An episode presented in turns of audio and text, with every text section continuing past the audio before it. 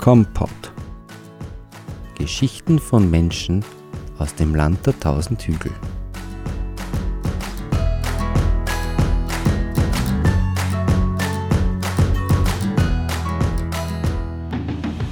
Kompott Folge 23. Heute spreche ich mit Michaela Reisenbauer und Andrea Kirchmeier.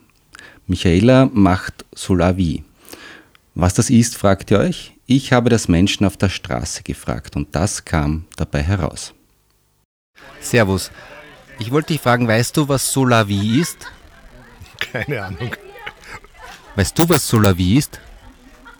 Nein. Solidarische Landwirtschaft, sagt euch das was? Oh. Ich meine, ich kann mir was vorstellen darunter von ähm, Fair Trade, von ähm, äh, fairer Bezahlung für die Landwirtschaft. Das kann ich mir schon vorstellen, aber kennen tue ich es nicht. Servus, äh, kannst du mir sagen, was Solavi ist? Nein, leider nicht. Solidarische Landwirtschaft, sagt er das was? Nein. Sagt dir Solavi etwas? Selavi oder? Solavi. Nein, nein, Martin sagt mir nichts. Solidarische Landwirtschaft, sagt er das etwas? Ja, Schlagwort kenne ich, was genau dahinter steht, kann ich da leider nicht sagen. Kennst du die Bio-Reisenbäuerinnen in Grumbach? Äh, kenne ich insofern, weil die haben bei uns in der Bank schon einen Infozettel aufgehängt gehabt. Sonst sagt es mir nicht viel. Grüß Gott, meine Damen. Äh, meine Frage ist, kennt ihr Solavi? Solavi, das Leben. Nein, die ähm, Biobäuerinnen, die Bio-Reisenbäuerinnen aus Grumbach, kennt ihr die? Ja. Die machen Solavi. Sagt ihr das etwas? Der Name nicht, aber dass es die Reisenbäuerinnen gibt, ja.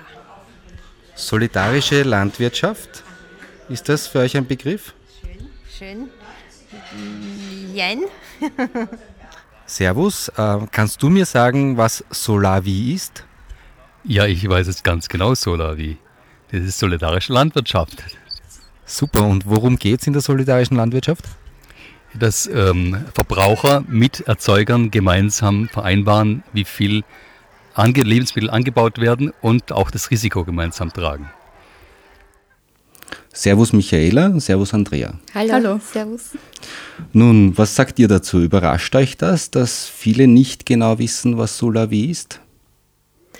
Ja, es ist schon viel besser als vor fünf Jahren. Da war es noch viel weniger bekannt. Mhm. Aber es ist öfter jetzt in den Medien und es, äh, auch bei uns am Land kennen schon einige Leute solidarische Landwirtschaft. Mhm. Ja, besonders die, das Bewusstsein für Lebensmittel steigt, glaube ich, auch durch die letzte Zeit. Und daher bin ich guter Dinge, dass es noch bekannter wird. Wer von euch mag kurz erklären, was Solavi genau ist? Also ja, Solavi äh, ist eine äh, andere Form zu wirtschaften. Ähm, es wird der Profit einfach äh, weggenommen quasi. Also es ist ein Wirtschaftssystem, wo nicht der Profit wichtig ist, sondern das Produzieren, also wie, nach welchem Standard produziert wird. Und die Kosten und die Risiken werden gemeinsam getragen, eben mit den Mitgliedern. Das ist so eine, eine neue Form von Wirtschaften, was in das eben im Namen schon sagt, solidarische Landwirtschaft. Solidarisch mit den Produzentinnen und den Mhm. Konsumentinnen und auch solidarisch unter den Betrieben. Also auch die Solavis untereinander vernetzen sich und arbeiten auf dieser Basis zusammen. Es sind aber drei, quasi drei wichtige Bereiche in einer solidarischen Landwirtschaft. Das eine ist eben das Wirtschaften, was ich gerade gesagt habe. Das zweite ist Umgang mit Ressourcen, also es ist Ethik, wie gehe ich mit Ressourcen um.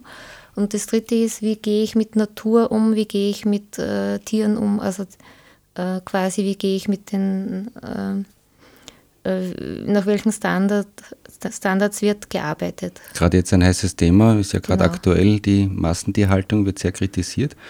Und ähm, Michaela, du bist ja quasi der der Brain dahinter, also der Kopf hinter der ganzen Solavi in Grumbach. Du hast mit deinen beiden Töchtern das ähm, aufgezogen, kann man sagen. Die genau. Andrea ist jetzt ähm, seit einiger Zeit mit. Seit drei Jahren sind mein Lebensgefährte und ich bei der Soli Solavi als Mitglieder dabei. Genau. als Mitglieder. Und ich glaube, du machst dann auch die Bienen, da werden wir vielleicht noch nachher drüber sprechen.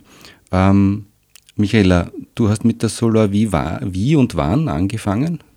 Also 2015 war das erste Jahr der solidarischen Landwirtschaft mit Gemüse, im Gemüsebereich am Hof. Und äh, ich habe es kennengelernt über den Gärtnerhof Ochsenherz. Das ist die erste solidarische Landwirtschaft in Österreich mhm. gewesen. Die haben, glaube ich, 2009 gestartet. Und haben einen Infotalk gemacht in Wien, wo sie erzählt haben, wie das so läuft und wie das so geht. Und da war ich dort und haben wir es angehört und war voll begeistert. Dann habe ich meine zwei Kinder einpackt, sind wir hingefahren, haben uns das nochmal angeschaut und dann haben wir gesagt, ja, das machen wir auch. Hat dich nicht mehr loslassen. genau. Aber vorher hast du ja ganz klassisch gelebt sozusagen, also auf einem Bauernhof in der buckligen ja. Welt in Grumbach aufgewachsen mit ja. vier Geschwistern. Hm? Ja. Und du hast äh, aber im Endeffekt den Hof bekommen, weil der klassische Nachfolger, der Bruder, es nicht wollte. wollte genau. genau. Er ist Informatiker. und ähm, also alle anderen, alle Geschwister machen was anderes. Du hast geheiratet, den Hof der Eltern übernommen und dann Ganz gleich krass, einmal umgestellt auf, auf Bio. Und das war schon 1986. Mhm. Wie ist dann weitergegangen? Naja, Biolandwirtschaft war 1986 noch nicht so bekannt. Mhm. Warst da auch schon Vorreiterin eigentlich? Naja, bisschen. Also nicht mehr so ganz, aber ein bisschen. Mhm. Äh, die richtigen Bio-Pioniere waren zehn Jahre vorher, also 70er Jahre. Auch bei uns in der buckligen Welt genau. schon? Mhm. Genau, gibt es einige Pioniere. Mhm. In Eigenoben, glaube ich, war genau. der erste. Ne? Genau. Ja. Und, aber es war schon noch schwierig, weil es hat wenig Absatzmöglichkeiten gegeben für Biobauern. Also äh, verkauft, das waren konventionell, die Bioprodukte vom Hof. Ne? Mhm. Weil das Lagerhaus hat einfach alles übernommen zum konventionellen Preis. Also das Bio Lebensmittel sind erst richtig in den 90er Jahren dann bekannt worden. Also über äh, Billa, ja natürlich, sowas glaube ich das erste. Mit den ersten Labels eigentlich. Genau. Ne? Aber ähm, das war es ja noch nicht. Also du bist Biohof geworden sozusagen mhm. und dann hast du einfach so dahin gewirtschaftet, oder wie? Nein, wir haben einen Obhofverkauf auch gestartet, Aha. eine Käserei in den 90er Jahren. Wir haben ein bisschen Milchkühe gehabt. Ich habe Schof gehabt, habe Schafkäse gemacht. Und über Zöbern, da hat es eine Biobauernvereinigung gegeben, haben wir Milchvermarktungsgemeinschaft gegründet, mhm. die Biobauern. Also und haben quasi uns selbstständig vermarktet. Ne? Ständig versucht, äh, verschiedene Dinge, wie man sich selbstständig vermarkten kann, genau. um am Lagerhaus vorbeizukommen. Quasi. Naja, um halt äh, wirtschaftlich äh, ja, ja. existieren zu können. Ja. Ja, aber da waren schon noch ein paar andere Stationen auch in deinem Leben. Ich meine, du hast zwei Kinder ja, bekommen. Du hast ein Bodenlabor geleitet. Du hast, habe ich mitbekommen, eine Muttergruppe in, Kirch, in Krumbach geleitet. Die Käserei hast du schon gesagt, dass du die aufgebaut hast, Mutter-Kuhhaltung oh, ja. umgestellt. Bei dir gibt es mhm. Schule am Bauernhof. Hat's, war mal, ja. War genau. mal, okay. Mhm. Ähm, dann hast du, bist du eine, die schon lange, glaube ich, wieder alte Getreidesorten wie Emmer und Einkorn anbaut. Mhm. Ähm, jeder einzelne Punkt ist ja eigentlich schon ein längeres Gespräch wert. Mhm. Du bist auch ähm, beim ÖBV aktiv. Das ist eine weltweite Vereinigung von Kleinbauern, wenn ich das genau. richtig verstanden also habe. Die ÖBV ist die österreichische Vereinigung, die heißt äh, also österreichische Verein für Klein- und Bergbauern. Mhm. Ist in Wien, ist unabhängig, also ist keine politische Gruppe, sondern unabhängig mhm. Und ist recht aktiv, äh, arbeitet eben für eine klein strukturierte Landwirtschaft eine regionale Landwirtschaft. Jetzt derzeit ist es ja so, dass sieben Betriebe pro Tag aufhören zu wirtschaften in sieben? Österreich. Sieben. Also es gibt massives Bauernsterben, wo es nicht thematisiert wird, beziehungsweise auch von äh, der, sagen wir, der österreichischen Agrarpolitik auch nicht gewünscht wird, dass es thematisiert mhm. wird. Und das ist eben das Ziel von der ÖBV, äh, das wieder zu fördern. Also okay.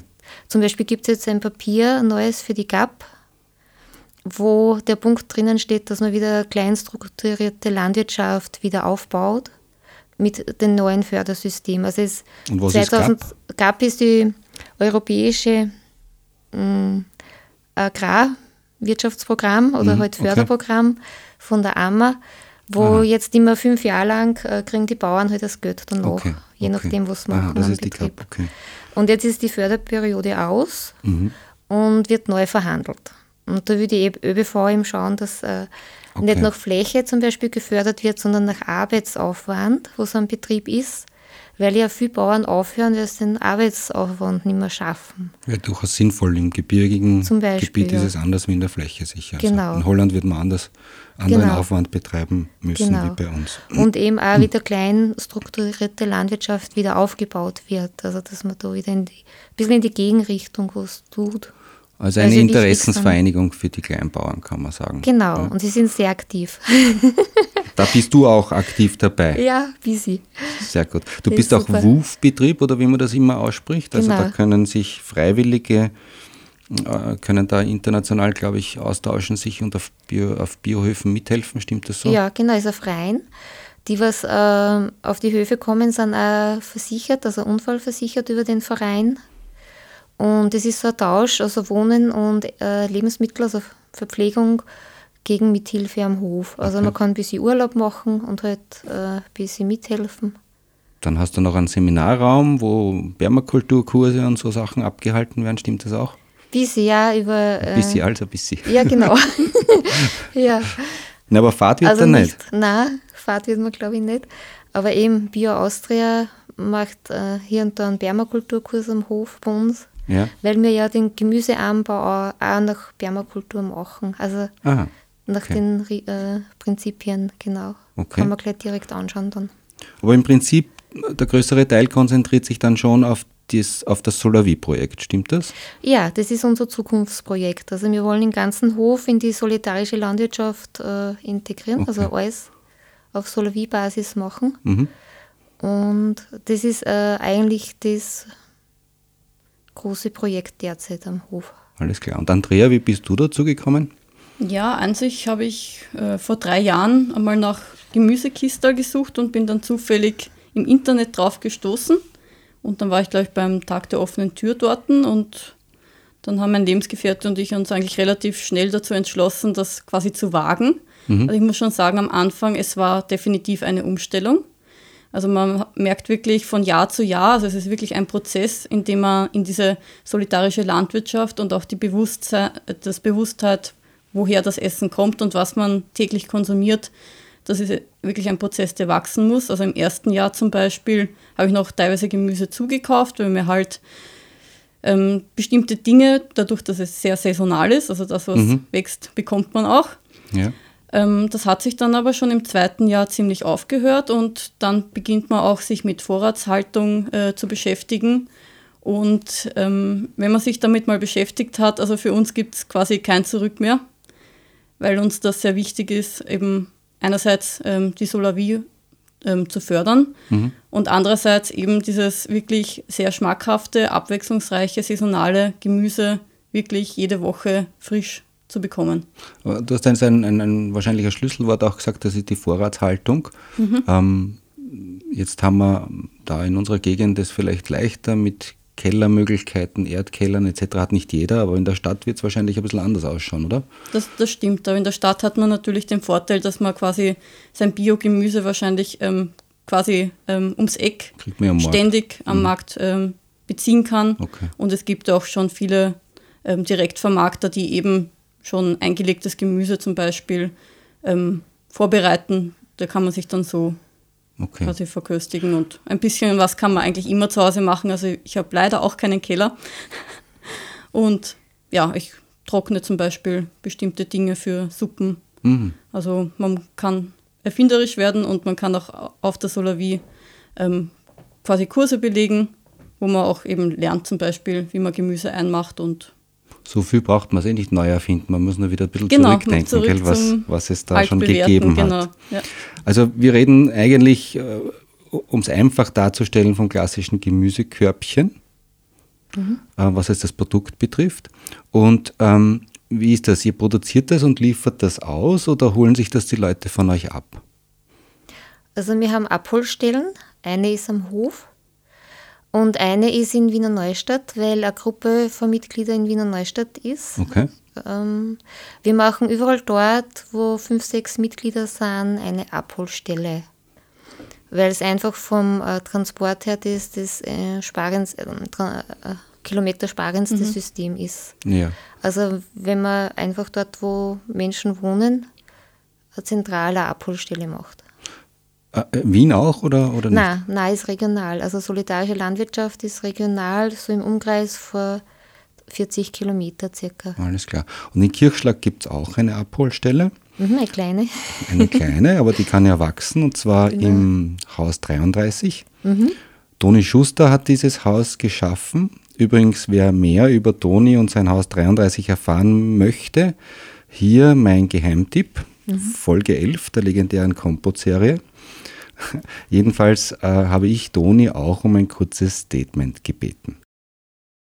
Die Michaela Reisenbauer, die solidarische Landwirtschaft in Krumbach betreibt, am Weißen Kreuz, tut bei mir im Haus 33 in Kirchschlag in der buckigen Welt ihre Waden abliefern, damit es wer anderer holen kann.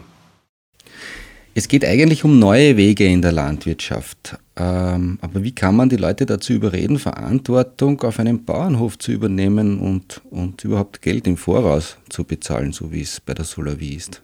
Ich meine, macht es einen Landwirt nicht eigentlich aus, dass er das, was er erntet, auch verkauft? Naja, also in der Landwirtschaft ist es derzeit so, dass äh, also ich als, als Bauer oder Bäuerin muss ein Jahr vorfinanzieren und dann wird das Getreide zum Beispiel abgeliefert an den Händler und sechs Monate oder ein Jahr später kriege ich dann das Geld. Mhm. Und weiß aber oft nicht, wie viel ich nachher kriege. Das heißt, es ist in der Landwirtschaft ganz schwierig, äh, einerseits äh, zu planen und andererseits ähm, zu wirtschaften zurzeit. Ne? Ich meine jetzt, weil Faktor Wetter dazu kommt. Ich meine, andere nein, nein, auch das, Wirtschaft, die Wirtschaftsform selber ist schwierig.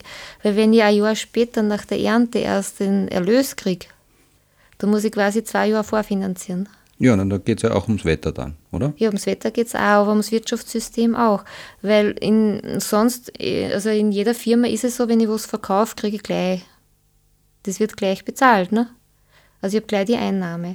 Naja, also, also wenn ich, ich ein produzierender Betrieb bin und irgendwo produzieren lasse, dann kriege ich das, habe das auf Lager und verkaufe das, ist es auch nicht unbedingt anders. Aber ich habe den Wetterfaktor ja. nicht dabei zum Beispiel. Ja. Also ich verstehe schon, was du meinst. Ja. Und das ist Nein, auch einleuchtend. So, mein Nachbar zum Beispiel hat einen Container voll Dinkel abgeliefert voriges Jahr nach der Ernte und jetzt im Juni wurde das ausbezahlt, ne? hat er das Geld gekriegt quasi mhm. dafür. Ne? Mhm. Und er musste aber den Anbau und alles, das muss er ja finanzieren. Das heißt, ähm, ja, es ist wirtschaftlich wirklich schwierig in der Landwirtschaft zurzeit, äh, Höfe zu finanzieren, also zu wirtschaften. Ne? Mhm. Das zweite Thema ist die Preisabhängigkeit. Also es gibt, äh, wenn ich Saatgut einkaufe oder Getreide verkaufe, es ist monopolisiert. Das heißt, ich habe äh, zwei Stühlen, drei Stühlen, wo ich einkaufen kann oder abliefern kann, aber ich habe keine Auswahl. Also ja. meiner Meinung nach ist das keine freie Marktwirtschaft. Und eben, das Vorfinanzieren ist ein großes Problem, weil es, der Betrieb das Risiko tragen muss. Mhm. Und ja, und auch die niedrigen Preise zurzeit. Also es sind die von der Einkommensseite her für die Bauern ist das Einkommen quasi die 15 letzten Jahre stehen geblieben. Also das hat sich nicht wirklich gesteigert. Das sehen wir auch in anderen Bereichen. Aber bei euch Bauern genau. ist es sicher besonders schlimm. Also Und die Ausgaben steigen so um 3% durchschnittlich im Jahr, aber die Einkommen stehen also immer auf der gleichen Schwelle. Bei mir auch. Ja. Aber wir reden eigentlich von einer, von einer Wirtschaftsgemeinschaft, kann man das so sagen? Das ist ja eh etwas, was immer mehr auch in anderen Bereichen im, im Kommen ist. Also da, wo man in eurem Fall nicht mehr das Nahrungsmittel bezahlt, äh, sondern eigentlich die Bewirtschaftung des Hofes, kann man sagen. Mhm. Dort beteiligt man sich. Kann man das so formulieren? Genau, würde ich ja? so sagen. Also man finanziert sein Gemüse ja. Mhm. Im, genau. Quasi im Voraus, beziehungsweise man kann auch ähm, halbjährlich, vierteljährlich zahlen. Also das ja. ist sehr flexibel gestaltet. Es geht einfach darum, dass das Commitment einfach schon da ist, zu sagen, okay, ich verpflichte mich jetzt quasi mhm. ähm, mit dem Hof meinen Konsum an Gemüse oder dass ich dieses Gemüse mhm. dann auch konsumiere. Mhm. Das beschließt man quasi per Vertrag mhm.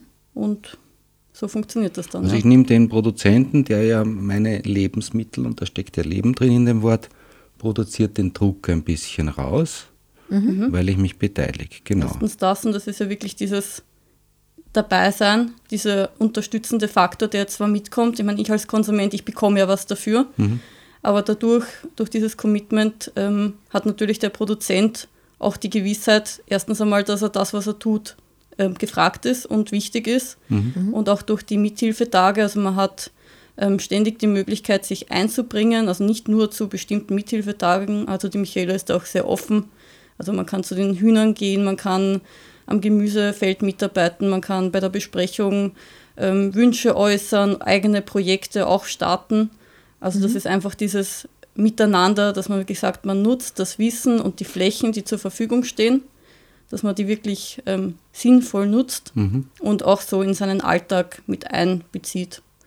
Was auch für einen persönlich, also für mich hat ähm, die Bewusstsein zum Nahrungsmittel ähm, viel mit äh, persönlicher Bewusstseinsentwicklung zu tun und man wächst, wie gesagt, rein und es verändert einen auch. Der Bezug zum Boden, zum Wetter, mhm. zum Gemüse. Mhm. Ähm, klingt ja alles so, dass man sich denkt, da müssen ja alle umstellen, früher oder später. Warum ist es nicht so? Naja, es gibt verschiedene, es gibt auch verschiedene Systeme, also verschiedene Arten, Antworten auf das derzeitige Wirtschaftssystem. Ne? Eine davon ist solidarische Landwirtschaft. In die Städte gibt es ja auch zum Beispiel Food Corps, das ist auch eine Form, eine andere Form, mhm. um kleine Betriebe unterstützen zu können. Also es gibt verschiedene Formen, ich finde alle super, also es braucht auch die Vielfalt genau, wahrscheinlich. Mhm. Genau. Und ähm, ja. Ja, wenn man mit deinen Kolleginnen, also Bäuerinnen spricht, dann ist meistens großes Zähneknirschen irgendwie angesagt. Geht sich alles nicht mehr aus, man kriegt nicht die entsprechende Wertschätzung und schon gar nicht das Geld für das Produkt, das man erzeugt, hört man. Mhm. Und tatsächlich hat man ja auch den Eindruck, dass Menschen, die in der Landwirtschaft arbeiten, äh, meistens nur die Wahl haben, entweder die Natur oder sich selbst auszubeuten. Das ja, das so sehe ich auch so. Und, und viele Eindruck. gehen nebenbei arbeiten. Also es sind zwei Jobs, was viele haben. Ne? Ja, Michaela und Andrea von den Reisenbäuerinnen aus Krumbach, Bio-Reisenbäuerinnen aus Krumbach, sind heute zu Gast bei Kompott. Mhm. Michaela ist Landwirtin, äh, eigentlich Bäuerin oder gibt es da jetzt einen Unterschied zwischen Landwirt und Bauer? Wie siehst du das? Also ich sage immer, ich bin beides. Ich bin Bäuerin und ich bin Bauer. Na, weil im Landwirt steckt da so viel Wirtschaft drinnen, oder? Ja, Landwirtschaft, äh, manche sagen halt zu Menschen, die was eine Matura haben, das sind Landwirte. Ah, okay. Und äh, ja, die, was die Fachschule haben, das sind halt die Bauern. Ich habe den Eindruck, dass, dass es eine Zeit gegeben hat, vor 10, 15 Jahren, da mussten alle Landwirte sein, man durfte gar nicht mehr Bauer sein. Das ja. war irgendwie negativ besetzt und das dreht sich jetzt gerade wieder um. Genau. Mhm. Aber im Prinzip ist es egal, es ist der gleiche Job. Okay. Ähm, es ist nur verschieden. Also der Frauenjob ist oft sehr verschieden als der Männerjob am Hof. Ne? Wieso? Na, die Rollenbilder sind nur sehr in der Landwirtschaft präsent.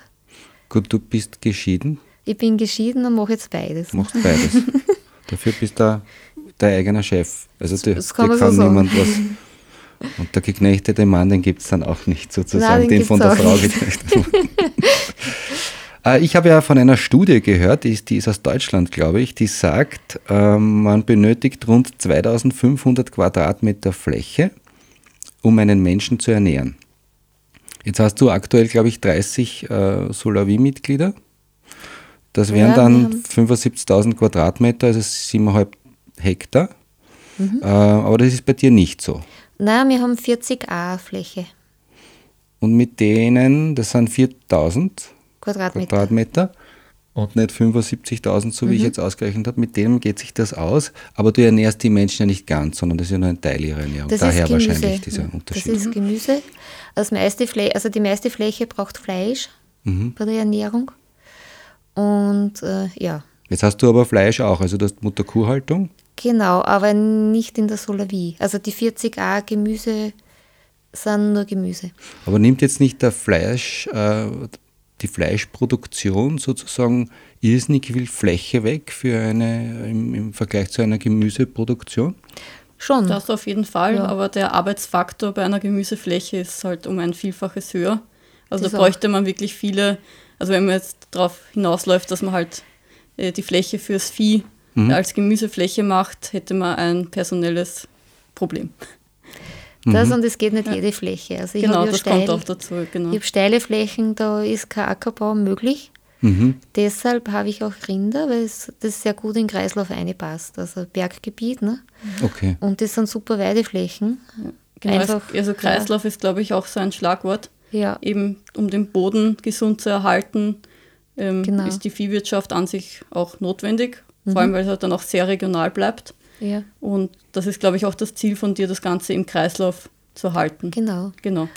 Also das heißt, wir müssen einfach wieder begreifen, dass es auf die Diversität angeht, Genau, ankommt ja. Ja, und die ja genau. immer mehr verloren geht und, und trotzdem schauen, dass wir mit unserer Fläche auskommen, die ja immer knapper wird. Bei Genau. fast 9 Milliarden Einwohnern auf der Ja. Erde wird das alles irgendwie knapp. Es wird auch die, die gute Fläche bei den Städten, wo früher die großen Ja, das muss dir ja extrem Gemüsebaubetriebe waren, wehtun. wird alles verbaut jetzt. Stichwort Flughafen, dritte Piste oder. Beispiel. Bestes, bestes Ackerland, oder? Ne? Zum Beispiel, ja, also das ist schon ein Thema, was wichtig ist. Ne? Okay.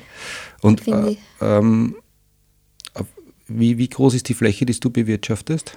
Ich habe insgesamt 22 Hektar, Okay.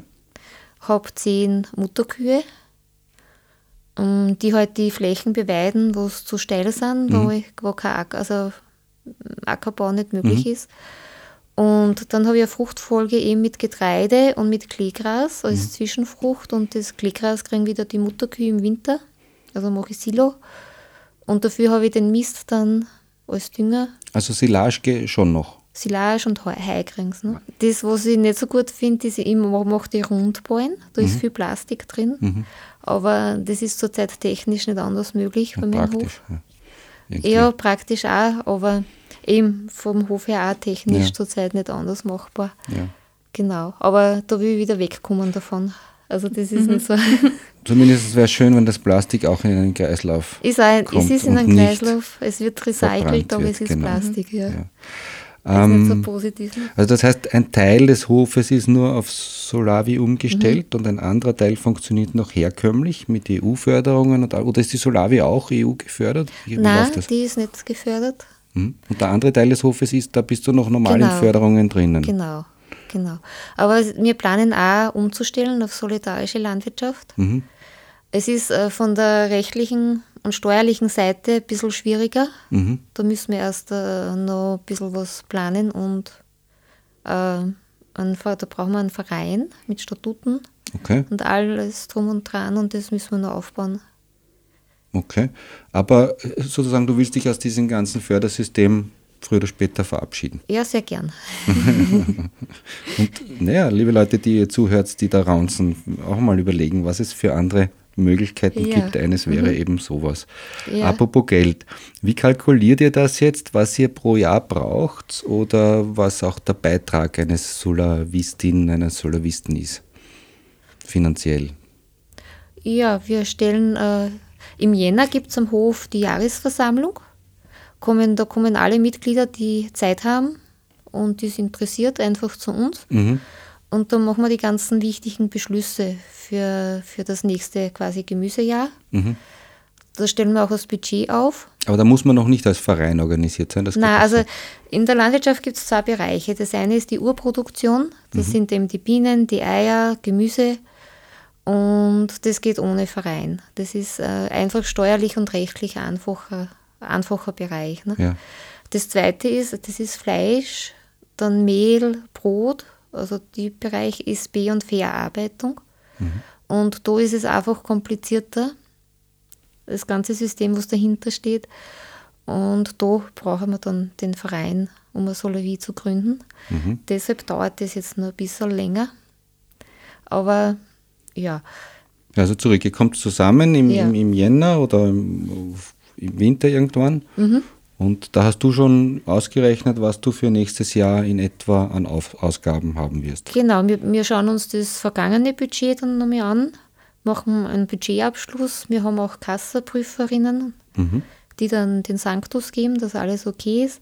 Okay. Und, Und das äh, dividiert es dann einfach durch die und Mitglieder. dann schauen wir uns an, was brauchen wir für dieses Jahr. Mhm. Machen wir einen Vorschlag, das diskutieren wir durch und dann beschließen wir das gemeinsam. Genau. Und äh, funktioniert das immer gut? Bis jetzt hat es sehr gut funktioniert. Also überraschenderweise super. Gibt es keine. Schwierigkeiten, keine Reibereien in dem ganzen Also wir Ablauf? haben sie doch schon, weil es, Ja. wenn Menschen einfach banan sind auf einen Haufen, gibt es auch Konflikte. Aber Ja. bis jetzt war alles cool. Klein genug vielleicht. ja, das kann auch sein. Und ein gemeinsames Ziel. Ja, das Ja. ist immer wichtig, glaube ich. Ja. Genau. ja, und wie ist das jetzt im Winter? Ich meine, äh, Februar, März, da geht quasi nichts außer Kraut und Rüben. Mhm. Da wird das ein bisschen eine fade Geschichte. Oder ich meine, Andrea hat schon gesagt, du hast gelernt einzulagern, fermentieren etc. Mhm. Aber in dem Kistel selber im März, April oder, oder so, da ist noch nicht viel drin, oder? Oder, oder wie geht das? was halt eingelagert war. Also es ist immer das, was da ist. Es wird ja teilweise, ich glaube, Rüben, Kartoffeln, Mhm. Alles mögliche. Also man wird schon, also nicht komplett das ganze Jahr versorgt, aber es gibt immer wieder was. Aber das könnte manchen zu wenig sein. Ja, eigentlich, dann ne? muss man halt. Es gibt ja noch Super. andere Direktvermarkter, also Ja. wenn man jetzt zu wenig Kartoffeln hätte, oder ich glaube letztes oder vorletztes Jahr war, war Letztes Jahr relativ wenig. Da haben wir genau. halt dann vom Nachbarn aus der Nachbargemeinschaft, also vom Bauern aus der so. Nachbargemeinschaft dann halt ein paar Kartoffeln zugekauft. Also Okay, das heißt, man ist ja nicht untereinander verpflichtet, vernetzt. nur dieses Gemüse zu konsumieren. Also ja. Wie viele Solavis gibt es in der, in der Gegend? Also Osten Österreich sind so 10, 15 Solavis ungefähr. Okay. Da gibt es eine eigene Homepage, Mhm. die heißt Solavi Leben. Die werde ich verlinken auch. Ja. Und wir vernetzen uns auch Und untereinander. ja. weltweit, weißt du das? Weltweit gibt es viele. Also Österreich ist da recht ein Spätzünder auf Okay. dem Gebiet. Also in Japan gibt es, glaube ich, schon ein halbes Jahrhundert Solavis. Und da gibt es eine äh, Okay. total gute Struktur und Vernetzung über. Also kann man sich viel abschauen eigentlich Ja, dann auch, genau. dass man die gleichen Fehler nicht wieder macht, wenn es überhaupt Fehler gibt dabei. Ja, jede Solavie hat, ein- eigenes System ein bisschen. Also, Gibt es eine ideale Größe für so eine Solavie? also zu groß äh, ist schwierig. Also meistens äh, tun sie sich dann teilen wieder. Was heißt zu groß? Zahl? Naja, das ist dann für jede Gruppe selber, die bestimmt jede Gruppe selber, aber es ist einfach, man verliert den Überblick. Also wenn Mhm. 50 Menschen sind, ähm, ist noch okay, Mhm. wenn man einfach untereinander Kontakt haben kann. Aber wenn einmal 500 Menschen sind, dann ist es mehr, also da verliert man dann den Überblick. Ne? Es ist zu groß. In Deutschland gibt es aber, glaube ich, so große Solavis, wo dann sein. wieder die Bereiche einzeln aufgeteilt sind. Genau. Will ich mal eingelesen zu haben. Ja, gibt es auch, genau, wo dann Betriebszweige wieder Genau. extra sind. Genau. Ja. Gibt es auch, ja. Hängt das jetzt von der Fläche ab, die ich habe? Oder, ich meine, kann ich auch dazu pachten, im Prinzip in einen Solavi-Betrieb dazu? Es gibt viele Formen für Solavis. Also es, äh, Für dich wäre die ideale Größe, weil du hast, sagst, du hast jetzt 30 Leute, aber es ist ein bisschen zu wenig, habe ich verstanden. Ja, also wenn ich jetzt zum Beispiel das Jungrindfleisch und äh, Brotbacken und so au- auch in die Solavie, Mhm. äh, also ich habe ja auch vor, die Bereiche zu trennen, weil nicht jeder Mensch braucht Fleisch Mhm. oder nicht jeder Mensch will Gemüse dabei sein. Ne? Man kann es dann aussuchen. Also ich möchte Gemüsemitglied werden oder eben Honig oder bei die Eier. Ne? Und ja, aber ich sehe jetzt schon, also die Organisation für die Solavie, äh, also für mich selber wäre eine genug. es ist viel Arbeit, Mhm. auch im Hintergrund. Ähm, einfach auch eine Solavie zu managen. Und ja, also ich kann mir so vorstellen, dass die Bereiche dann abzugeben an jemand anderen. Aber so wie es jetzt ist, wie Ja. viele Mitglieder hättest du gerne? Also in, im Jungrindbereich hätte ich gerne noch 30 Mitglieder zum Beispiel. Also das wäre so die Größe, was gut passen wird. Dazu noch 30. Ja, genau. Also dann sind wir bei 60. Das wäre aber dann Jungrindfleisch. Also das trennst du, okay. Das wäre getrennt. Und wir planen auch, dass Leute in den Hof mit einsteigen können. Also Mhm. das ist äh, zum Beispiel über Perspektive Landwirtschaft. okay. Das ist, ähm, äh, die Homepage will- versucht, Menschen zu vernetzen, die keine Höfe haben, aber auch Ausbildung in die Richtung Okay. und einen Hof suchen, wo sie einsteigen können. Ne? Und in die Richtung tun wir auch planen. Also, dass mehr Leute am Hof auch wieder einen Job haben. Es kann nur der Job am Hof sein, also sie müssen nicht am Hof leben, Mhm. aber es ist dann der Arbeitsplatz. oder auch am Hof leben. Also es geht beides, ist beides möglich. Ne? Aber nochmal, damit ich es verstehe, offensichtlich habe ich es noch nicht ganz begriffen. Jedes ja. Produkt oder jede Produktgruppe seht ihr in einer eigenen Solavi. Genau. Also das Gemüse ist eine eigene Solavi, genau, das Rindfleisch ist eine Budget. eigene Solavi, genau. die Bienen, die mhm. die Andrea macht. Hat ein eigenes ja. Budget. Okay. Genau. Mhm. Du bist jetzt mit den Bienen erst seit wann? Seit letztem Jahr, also mein Lebensgefährte und ich haben eine kleine Imkerei. Sag einen Namen. Wie Von? heißt der Lebensgefährte? David Lechner.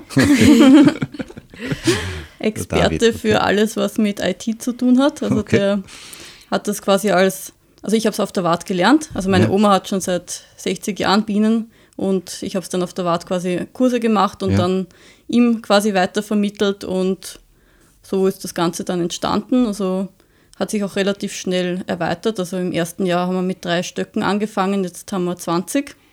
Mhm. Und ähm, wie wir angefangen haben, haben wir der Michaela davon erzählt, dass halt die Bienen im Sinne der Kreislaufwirtschaft eigentlich recht gut auf den Hof passen würden. Und sie hat gemeint, probieren wir es aus. Mhm. Haben wir mhm. dann, ich glaube, letztes Jahr drei Stöcke mhm. hingestellt und die Mitglieder konnten dann quasi ähm, solidarische Bienen ähm, Mitglieder werden mhm. und haben dann quasi einen Honiganteil erworben. Okay. Und wie viele Mitglieder sind in dieser Solavi drin? Ähm, wir haben jetzt 20 Honiganteile, wobei viele einen halben Anteil genommen haben. Und ein Anteil entspricht so ungefähr 5, 6 Kilo pro Jahr. Ist halt eben solidarisch, auch jedes Jahr anders. Letztes Jahr hat das alles wirklich gut funktioniert. Die Michaela hat uns auch einen Raum zur Verfügung gestellt. Da steht jetzt auch die Honigschleuder. Also wir können den Raum wirklich, mhm. wirklich auch mit den hygienischen Maßnahmen und so nutzen, dass es auch für alle passt. Mhm. Und ja, wie gesagt, jedes Jahr ist anders, wird spannend und jetzt geht es daran, irgendwie auch die Informationen zu den Bienen ein bisschen mehr an die Mitglieder hinauszutragen. Vielleicht auch mal eben, dass man sich die Bienen dort anschauen kann.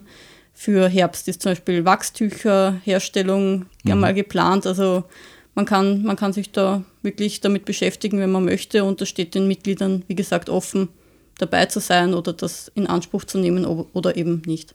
Das stelle ich mir ganz toll vor, weil das ist ja auch so ein Thema, das gerade wieder sehr, ich möchte, ja, ich möchte fast sagen, in ist, die Bienen. Mhm. Also in der Wart, glaube ich, äh, merkt man das eh schon lang. Die Ausbildung von den Imkers ist ja exponentiell gestiegen, glaube ich, in der Anzahl derer, die das machen wollen. Es ist auf jeden Fall wieder ein Trend, vor allem für, die, für jüngere Leute. Genau, aber wie, ich habe da sozusagen die Chance über diese Solavi äh, das einmal kennenzulernen, genau, also in der wir, Praxis, wir ohne dass ich gleich selber und man kann, machen muss. Man kann sich bei uns genau. natürlich erkundigen, wobei es eben auch über die Wart oder über den Imkerverein, also wir haben eigentlich in, jedem, in jeder Gemeinde einen Imkerverein, da findet sich immer jemand, der mhm. sagt, okay, ich zeige euch mal was. So sind wir auch dazu gekommen über den Imkerverein Hochneukirchen, weil wir uns am Anfang auch nicht sicher waren, ob wir das schaffen.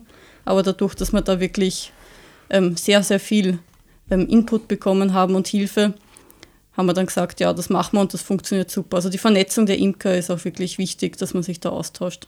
Gut, mit der Andrea müssten wir ja sowieso mal einen eigenen Podcast machen. Sie ist ja ähm, auch Gründerin von Superbee und verschiedenen anderen äh, Dingen. Mhm. Ähm, man stoßt immer wieder auf sie, wenn man in den lokalen äh, Medien liest. Da sollte man wirklich einmal was Eigenes machen. Gerne. Übrigens für alle, die zuhören und nicht wissen, was die WAT ist, das ist die Landwirtschaftliche Fachschule in, in Waadt in Niederösterreich. Die, die Imkerei-Fachschule. Imkerei-Fachschule. Ja, genau. bei uns heißt ja. sie immer nur die, die WAT. ja. ja. Angenommen, in den nächsten zehn Jahren stellen ganz viele Kolleginnen äh, von euch um auf Solavi. Ist das dann gut für euch oder macht das Sinn oder schafft das eher Konkurrenz? Naja, das ist ja, da, da sagst du der Name, dass in der Solavie Konkurrenz eigentlich nichts, also keinen Platz hat. Ähm, und eben das Netzwerk im Osten Österreichs der solidarischen Betriebe ist, zeigt ja auch schon davon, dass die Betriebe zusammenarbeiten. Also wir haben eine gemeinsame Homepage, machen gemeinsam Werbung für die Solavies. Wenn jetzt Leute bei mir anrufen aus Wien, die sagen, sie wollen einen Anteil, dann sage ich, du, in Wien gibt es drei Solavies die sind gleich ums Eck. Ne? Sucht die lokalen einmal als. Genau. Das heißt, äh, solidarische Landwirtschaft nimmt eben das Konkurrenzdenken weg, es nimmt auch den Stress weg mhm. und das Profitdenken fällt weg. Mhm. Durch das wird das Wirtschaften wieder das, was es eigentlich sein sollte, dass man eben schaut, wie, wie möchte ich arbeiten, was möchte ich herstellen und was taugt mir wirklich zu tun. Und das bringt wieder den Beruf quasi dorthin, wo er eigentlich sein sollte und macht ein gutes Produkt. Also die Qualität ist dann auch wichtig. Ne? Und das finde ich so super an dem System. Und wenn ganz viele Solavis rundherum entstehen, da freue ich mich drauf, weil man kann auch ganz viel zusammenarbeiten unter den Betrieben. Also es war ja früher auch eigentlich besser, also aus meiner Kindheit kenne ich das, wir haben äh, viele Maschinen gemeinsam oft gehabt mit Nachbarn oder auch betrieblich gemeinsam genutzt. Und ich denke mal, das wäre was wieder zu, für die Zukunft da, für die Betriebe eben. Weil Maschinen sind teuer man kann sich die Anschaffungskosten teilen und auch gemeinsam nutzen eben. Also hm. man kann gut zusammenarbeiten als landwirtschaftlicher Betrieb untereinander. Ne? Kann ich mir gut ja, vorstellen. Ne? Absolut. Ne? Und es gibt so viele Bereiche in der Landwirtschaft, was man machen kann. Also äh, Lebensmittelerzeugung ist ein Riesenbereich. Ne? Also angefangen von Obst bis äh, mhm, eben Gemüse, stimmt, ja. Kräuter, Hühner. Ja, es gibt auch ein Bohnenprojekt, ein kleines, das testen ja. wir auch gerade an, ob man das in die Solarie mhm. einbringen kann. Also die Möglichkeiten sind wirklich genau. mannigfaltig. Ja. Also dranbleiben ja. und, und auf der Facebook-Seite auch schauen, die ich übrigens Stufe auch verlinke. wäre dann ein solitarischer Supermarkt. Ne? Ah, cool. Da okay. kann man dann, Wo dann die verschiedenen Solavis dorthin liefern in den nicht Supermarkt? Nicht nur Solavis, aber Bauern einfach. Die ja. Bauern äh, gibt es in Frankreich schon. In Wien gibt es jetzt eine Gruppe, die da planen in die Richtung. Okay. Ist so eine Art Genossenschaft äh, ungefähr, wo die Bauern selber den Supermarkt betreiben. Ne? Okay. Also das ist ähm, mehr als nur ein Shop.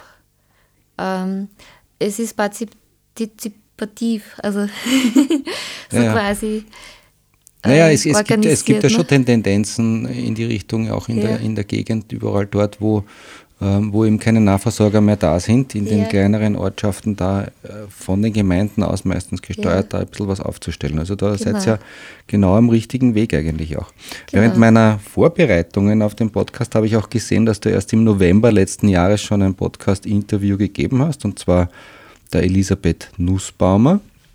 Sie betreibt eine ganz tolle Plattform mit vielen Adressen und mhm. Kontaktdaten zur Nachhaltigkeit und mhm. diese Plattform heißt auch Nachhaltig im Burgenland. Mhm. Ich werde das auch in den Shownotes verlinken.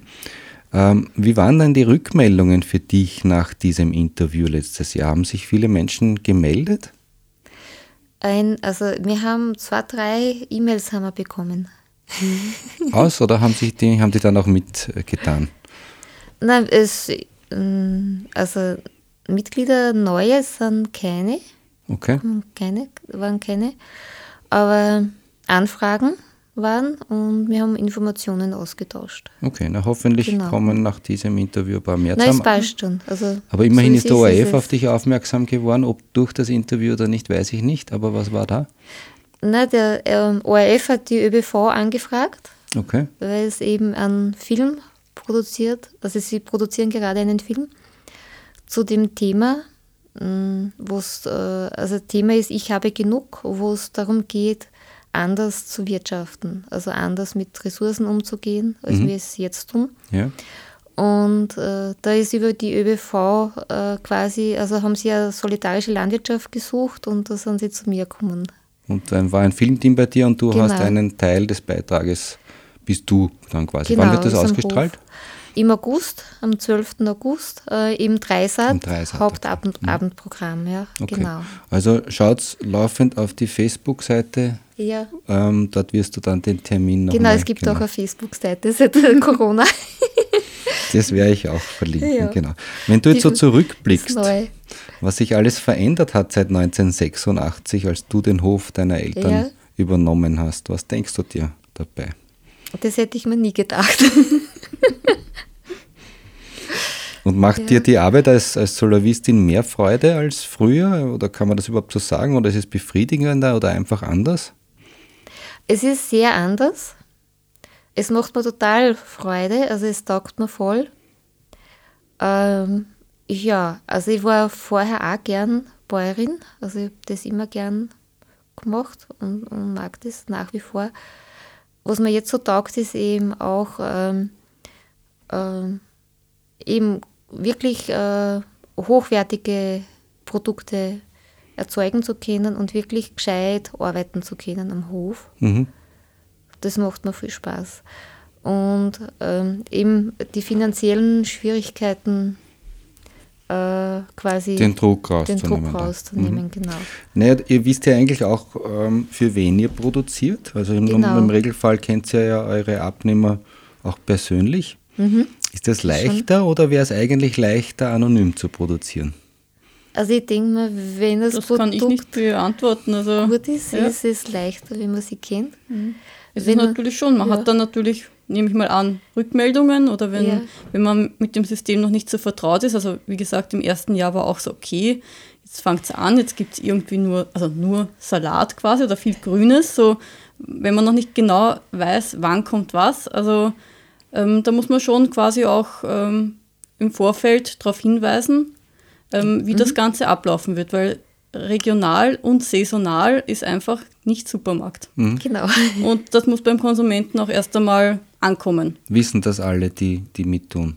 Ähm, es wird kommuniziert, aber ich Ja. glaube, da ist auf jeden Fall, ähm, kann man da noch mehr machen, Mhm. beziehungsweise ähm, die Mitglieder, jetzt ist auch schon eine gewisse Dynamik vorhanden, Mhm. dass man sich auch einfach untereinander austauscht, weil von Mitglied zu Mitglied kann man natürlich ein bisschen anders Mhm. kommunizieren, ja, wie ist dir gegangen oder was machst du jetzt damit? Mhm. Dann ab und an gibt es dann auch wieder Rezepte über, über den, äh, quasi über den Newsletter, über E-Mail. Also es ist ein, ein sehr organisches System, das sich auch immer wieder ein bisschen anpasst und verändert und das ist gut so. Also für mich ist ja eine der wichtigen Fragen dabei eigentlich, ob man wirklich mitarbeiten muss. An und für sich habe ich verstanden, möchte das schon, aber es wird auch akzeptiert, wenn man es nicht tut. Ja. Ist das so richtig? Ja. Ich kann mir nämlich vorstellen, dass ganz viele Leute das Konzept toll finden, auch Kunden sein möchten, vielleicht auch Teil der Solavi sein möchten, aber eigentlich nicht mitarbeiten wollen. Das schreckt vielleicht manche auch ab, könnte ich mir vorstellen. Ja, deshalb steht bei uns im Vertrag auch drinnen die Formulierung verpflichtend freiwillig. Alles, und alles ganz klar eigentlich. absichtlich, ich, ich, ich denke mir, du hast, du hast vorher von einem Verein gesprochen, den man vielleicht äh, gründen wird, um Ja. das Ganze größer zu machen. Ähm, was ist, wenn man jetzt, ich glaube, ein Beitrag dieses Jahr war 500 Euro, glaube ich, fürs ganze Jahr, stimmt das in etwa? 565 für 565. das ganze Jahr. Für einen halben Anteil, was sehr Gemüse. gut für, also für zwei Personen, wir haben einen halben Anteil, das ist ausreichend. Okay. Das passt für uns, ja. Mhm. Und, und wenn man jetzt sagen wird, okay, und wenn du nicht mitarbeiten willst, von vornherein ganz klarstellen, dann, dann ist halt 600, Mhm. okay. Nein. 665 oder so. Nein, also es ist okay, weil es soll für jeden auch passen. Also für jedes Mitglied soll es auch Ja, aber ich habe ja, passen, wenn ne? ich jetzt sage, ich möchte Teil sein, aber ich will nicht mitarbeiten, habe ich ein schlechtes Gewissen, wenn ich es nicht mache.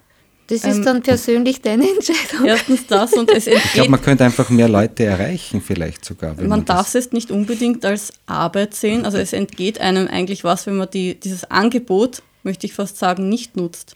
Du, das, das kann sein, aber ich meine, äh, ich zum Beispiel habe es probiert. Mhm. Äh, für mich ist es eher nicht befriedigend, Ja. Gemüse anzubauen. Mhm. Ich bin lieber ein Bezieher Ja. davon. Und sage ich ja. auch ganz offen, auch wenn mich jetzt wer Ja. prügelt dafür. Ja. Ähm, ich, ich kann halt andere Sachen besser. Die machen mir vielleicht mehr Freude. Na, die, die Mithilfetage sind einfach auch da, um einen Bezug zum Hof zu bekommen. Also damit die Mitglieder sehen, wie läuft es am Hof. Okay. Wenn man jetzt einen Tag der offenen Tür macht, als Beispiel, dann erzähle ich zum Beispiel ganz viel, wie es am Hof ist, aber dann fahren die Leute wieder nach Hause und haben keinen Kontakt zum Hof. Ne? Also diese Und die- Beziehung zum Hof, die ist dir ganz wichtig. Die ist mir wichtig, weil ja die Abläufe am Hof und wie es Du am willst Hof eigentlich läuft. gar nicht, dass du nur Abnehmer hast, ohne dass sie eine Genau, Beziehung ich haben. möchte einen Bezug gern haben. Weil ja für die Mitglieder ist es andererseits auch sehr wichtig zu wissen, was am Hof eigentlich passiert. Genau. Aber es gibt mehrere Schienen. Also wir haben zum Beispiel auch ein Mitglied, das was ein Newsletter schreibt, wo immer die Infos Mhm. Ah, okay. drinnen stehen, dann was sich so tut am Hof und beim Gemüse und also Also wenn jetzt wer kommt und sagt, ich mache Social Media, ähm, Ja. Betreuung von Instagram, Facebook und Co., Mitglieder, ähm, also dann wäre das auch ein, ein Teil genau. der Mitarbeit. Das, wir haben wär auch ein okay. Mitglied, was das Konto äh, führt. Okay. Also wir haben das ist eine wichtige Information, glaube Genau. ich. Ja. Was das Budget managt, äh, die Buchhaltung. Also, also ich muss jetzt nicht am Feld stehen und Unkraut zupfen. Nein, nein, sozusagen. überhaupt nicht. Das also gar nicht, nein. nein. Wir haben auch ein Mitglied, was zum Beispiel am Mithilfetag ein Mittagessen zu uns ja. bringt. Das ist auch Mithilfe. Ja, super, okay. Oder okay. einfach quasi das ganze Konzept nach außen trägt. Das ja. ist auch Mithilfe. Also man braucht das jetzt nicht als Feldarbeit irgendwie deklarieren. Das Aber ich glaube, das ist ganz wichtig zu sagen, ja. weil offensichtlich habe ja ich da das auch, kann, ja, stimmt, hat mir da auch was mhm. gefehlt ein bisschen. Ähm, mhm. Gehen wir einen, einen Schritt weiter, versuchen wir ein bisschen in die Zukunft zu schauen. Mhm. Das Klima ändert sich, am Wetter mhm. merken wir schon ein paar Dinge davon. Mhm. Es ist einfach anders als früher. Mhm. Ähm, wie ist das für dich am Hof? Seid ihr gut vorbereitet auf den Klimawandel? Nein. ich glaube, äh, ich bin zurzeit eher am Reagieren als am Agieren, mhm. weil einfach alles überraschend ist. Also jetzt der trockene Winter ohne Schnee, ja. das weiß ich nicht vorher, dass das kommt. Mhm. Und dann muss ich schauen halt, was ich mache dann. Also ja, es wird sehr spannend werden und sehr arbeitsreich, schätze ich, in Zukunft einfach ähm, Lebensmittelproduktion hängt ganz stark mit dem Wetter zusammen. Also mhm. es geht nicht anders. Mhm. Was ist überhaupt Klimawandel für dich? Was erwartest du? Was kommt da auf uns zu? Also ich, ich finde, es gehört ganz schnell ganz viel geändert. Also jetzt mit der Corona-Zeit, dass zum Beispiel die Flieger am Boden blieben sind, das habe ich ganz toll gefunden. Ja, also wir gehören eigentlich mit, Wasser, mit Wasserstoffbetrieb und nicht mit mit Kerosin. Kerosin ja. Wir haben eh ganz tolle Techniken, also die Industrie hat ja die Technik, wir haben ganz viel Wissen. Mhm. Es gehört einfach umgesetzt. Okay, also ähm, du weißt aber nicht so recht, was auf dich dazukommt. Also ich, ich, ich weiß, dass ganz viel kommen wird und ich muss halt dann äh, darauf reagieren, das wird sein. Mhm. Aber ich kann nicht auf alles reagieren. Also wenn jetzt zum Beispiel ein Hagelunwetter ist, kann ich da schwer wieder dann den Schaden rückgängig machen. Ne? Oder wenn jetzt eine Dürre ist, ein Jahr lang, äh, kann ich auch wahrscheinlich schwer wirtschaften. Also mhm. mhm. Andrea, was heißt Aber für dich Klimawandel? Ja, mehr Extreme und eben unvorhersehbar. Also man merkt sie, ja. also die Jahreszeiten verschieben sich, ändern sich mhm. und vor allem das Thema Wasser wird noch ein sehr großes oder ist es eh schon. Mhm. Aber denkt ihr bei Klimawandel wirklich nur ans, ans Wetter sozusagen? Nein. Nein. es verändern sich die Pflanzen, also es verändern sich die Tiere, die Insekten. Ne? Ja. Heute, heuer zum Beispiel hat es ganz viele Blattläuse gegeben am Gemüseacker. Was wird aus den Menschen genau. beim Klimawandel? Ja. ja. die sind als erstes betroffen, weil die, die Insekten, die Pflanzen können sich nur mehr anpassen als der Mensch. Der, der Mensch ist sehr spezialisiert. Ne? Mhm. Also wir sind die, die Meinst das mehr in der psychologischen Richtung, oder? Nein, ich, ich, ich frage immer das ganz gern, weil ich habe mir auch viele Gedanken darüber gemacht und für mich, wenn ich es einfach beantworten würde, würde ich sagen, für mich ist Klimawandel, ähm, sind Migrationsströmungen ah, als auch, erstes einmal. Okay. Genau. Mhm. Und ähm, mit dem werden wir umgehen müssen, ganz massiv. Was mhm. natürlich auch die Ernährung, Ernährungsvielfalt, ähm, wo wohnt man, mhm. wie wirtschaftet man, all das betrieben genau. wird. Aber genau. vor allem auch der Umgang eben mit anderen Menschen. Genau, gibt es ja jetzt schon. Also es sind ja, glaube ich, 60 Millionen Menschen auf der Flucht, der große Teil mhm. aber wegen Klima, ja. Genau. Ja. genau. Ja, da kommt noch was auf uns zu. Ja, und wir sind aber ein reiches Land. Also das heißt, wir könnten sehr viel verändern. Wir sollten eigentlich damit umgehen können in genau. Wirklichkeit, ja. Genau. Ähm, die klassische Frage, sie muss ja kommen, eigentlich, was wird ähm, Solavi in zehn Jahren sein auf deinem Hof?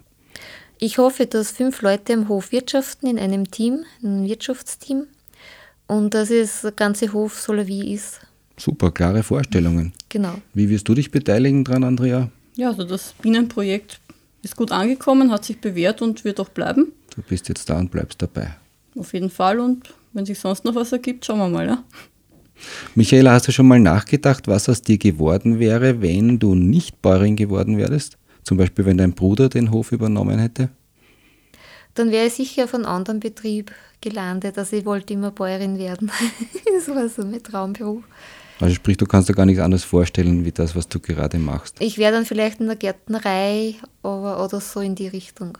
Mhm. Also das wäre auch was für mich. Okay. So, äh, eben Gartenbau. Die Andrea ist noch ein bisschen jünger wie wir. Da kann sich noch viel tun. Fühlst du dich schon angekommen oder? Auf jeden Fall, ja. Also, meine ich. Ja. ja, also als Projektmanagerin eben in verschiedensten Bereichen, halt auch sehr regional mhm. und viel mit Boden zu tun. Also mhm. das Bodenthema ist sehr präsent und eben auch mit den Bienen ist, ja, also. Michaela, wenn du in der Zeit zurückreisen könntest mhm. und die junge 14-jährige Michaela treffen würdest, was würdest mhm. du ihr sagen? Du wirst sehr viel erleben, verschiedenstes, Spannendes, aber es kommt was Schönes in der Zukunft. Also da gibt es nichts, wo du sagen würdest, da gib auch dort oder mach das nicht oder so. Ja, gibt es sicher auch, ja. Schon. Es gehört dazu. Aber das erzählst du uns jetzt nicht. Nein. Aber jetzt ist es gerade sehr schön, also es passt. Stellt euch vor, ihr könntet in der Agrarpolitik mitreden. Naja, eigentlich, ah, eigentlich nicht mitreden, sondern ihr könntet bestimmen, ja. wie, wie, es weitergeht, welcher Weg eingeschlagen wird. Ja. Was, was würdet ihr machen? Ja, vor allem eben die kleinen Strukturen genau. neu beleben und das Wasserthema, also der kleine Wasserkreislauf zum Beispiel oder was man vegetationstechnisch wirklich kleinräumig umsetzen kann oder in Österreich und natürlich die ähm, äh, das Schädlingsmonitoring im Speziellen bei den Bienen, mhm. wo ich jetzt die auch Richtung Politik mich, also ist schon bekannt, ist schon in höheren Sphären okay. die Thematik und da bleibe ich auch dran und hoffe, dass ich in den nächsten fünf bis zehn Jahren wirklich einen Impact haben kann. Mhm. Ja. Ja, ich werde das Glyphosatverbot einmal aktivieren. Ähm, äh, es gibt ganz viele ähm, Produkte, die man einsetzen kann ohne Gift. Also sieht man im Biolandbau, dass der gut funktioniert. Ich würde das forcieren, generell für Österreich, biologische Landwirtschaft. Oder eben äh, integrative Landwirtschaft. Also wenn äh, soll sich jeder Betrieb auch ein bisschen aussuchen können, was er machen möchte. Also nicht von oben. Aber in die Richtung würde ich stark fördern. Und nicht nur Landwirtschaft generell. Wirtschaft bisschen. Mhm umdenken. Michaela, wie siehst du dich selber? Eher als Vorreiterin oder als Öko oder vielleicht sogar als modernes Startup in einem klassischen Umfeld? Also klassisches Umfeld passt ganz gut. äh, aber ja, also ich probiere gern Sachen aus. Ich schaue mir gern Sachen an, also fahre zu anderen Betrieben und so. Und äh, setze gern auch die Sachen, was ich in meinem Kopf dann entstehen, um. Mhm. Wo, Wobei ich auch manches Mal was ausprobiere, was dann nicht funktioniert, aber es gehört dazu. Und ich glaube, das ist einfach wichtig. Was ich gern mache, ist auch mit Leuten diskutieren, also so Austausch und äh, reden einfach. Aber so klassisch, ähm, ja, Vordenkerin, glaube ich, bin ich nicht, sondern ich tue halt einfach die Umsetzerin. Ich mich, ja. ja. Mhm. Also ich denke, das praktische Umsetzen, da ist einfach, das gehört einfach äh, da zeigt sie sich dann, ob es passt oder genau, nicht. Ja. Ne? Und das, das mache ich ganz gern. Ja, mhm. ja regional, ökologisch und sozial nachhaltig zusammen mit den Konsumentinnen wirtschaften. So genau. kann man es wahrscheinlich ausdrücken. Genau.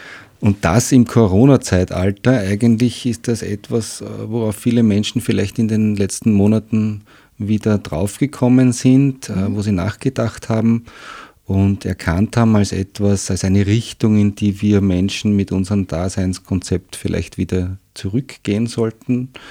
Ähm, ich denke, die Zeit wird euch in die Hände spielen und ähm, ich glaube, es ist wichtig, dass das Ganze noch ein bisschen bekannter wird. Vielleicht tragt mhm. ja dieser Podcast dazu bei. Mhm.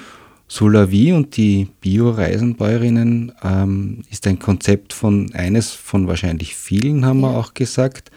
Ähm, auch welche, die da neu kommen werden, ähm, wird es geben. Ich sehe dich übrigens durchaus ein bisschen als Startup. Vielleicht fehlt da nur noch ein bisschen ein moderner Touch dazu um diesem Wort gerecht zu werden. Vielleicht ja auch der englische Name der Solavi, der da heißt CSA oder Community Supported Agriculture. Also mhm. come on, join it quasi.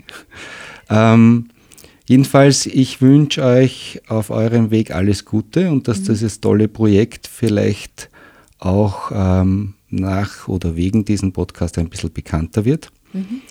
Liebe Hörerinnen, schreibt doch einen Kommentar, wie euch das gefällt und erzähle es weiter, weil bekanntlich ist Mundpropaganda die beste und effektivste Werbung. Danke fürs Kommen, Michaela und Andrea. Dankeschön. Gerne, danke. Das war die 23. Folge Kompott. Erlaubt mir noch ein paar Worte in eigener Sache. Ich sehe Kompott nicht zwingend als Solo-Projekt von mir. Ich denke mir, wenn es jemanden interessiert, vielleicht auch einmal eine Folge zu gestalten, sich auszuprobieren, in einem Interviewformat oder über spannende Themen zu reden, die uns alle betreffen, geprägt haben oder die vielleicht auch Zukunftsthemen sind, dann sollte er oder sie sich vielleicht bei mir melden. Schreibt mir doch einfach auf info.compot.at eine E-Mail. Schickt eine Sprechprobe mit dazu, vielleicht bekommst du die Möglichkeit, die eine oder andere Sendung zu gestalten. Compot ist gratis und soll es auch bleiben. Wenn euch Compot gefällt, dürft ihr auch gerne diese Plattform finanziell unterstützen. Ihr findet die Möglichkeiten dazu auf www.compot.at.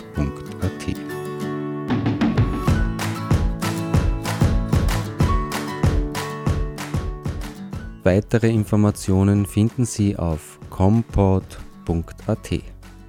Compot steht für Kommunikation und Podcast und wird daher mit Doppel M und Dora geschrieben.